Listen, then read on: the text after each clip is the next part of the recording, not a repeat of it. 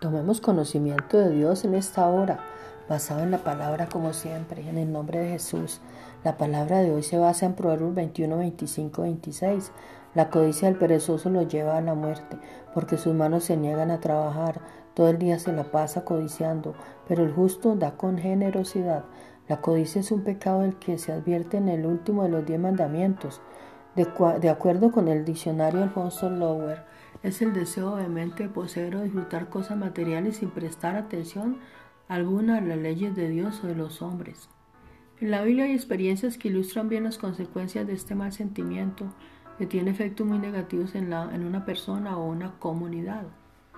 En Josué 7 se describe la ocasión cuando el pueblo de Israel ha cruzado el Jordán y se introduce en Jericó para iniciar con la conquista de los territorios de la tierra prometida. Acán de la tribu de Judá codició, tomó y guardó objetos que el Señor había indicado que debían destruirse. Esto trajo como consecuencia maldición sobre el pueblo que sufre una derrota dolorosa y cuando Josué le pregunta al Señor la razón, él dice que es porque le han desobedecido.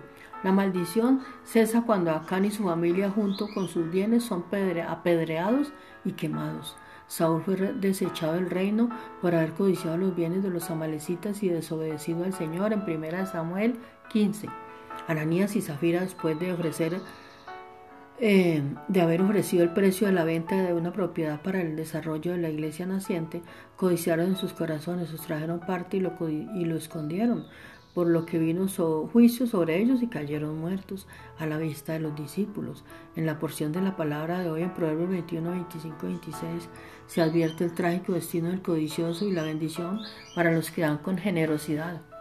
El antídoto contra la codicia es ser agradecidos en todo, como lo recomienda el apóstol Pablo 1 Tesalonicenses 5:18, y generosos,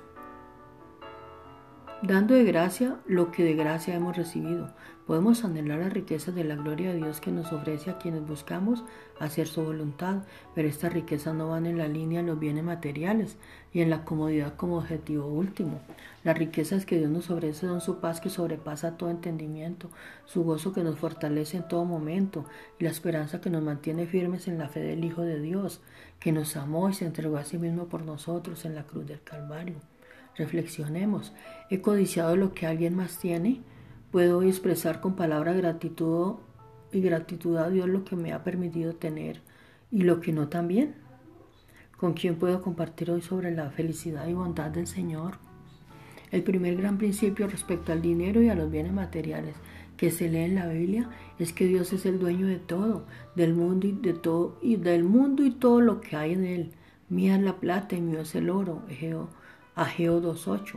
De Jehová es la tierra y su plenitud, el mundo, y los que en la habitan. Salmo 24.1. Y en Mateo 6.3 nos dice, Buscad primero el reino de Dios y su justicia y todas las demás cosas les serán añadidas. Señor amoroso, te pedimos que abra nuestros ojos espirituales para observar todas las cosas hermosas de las que nos ha rodeado y que podamos ser agradecidos en todo momento. Hemos orado en el nombre poderoso de Jesús. Amén.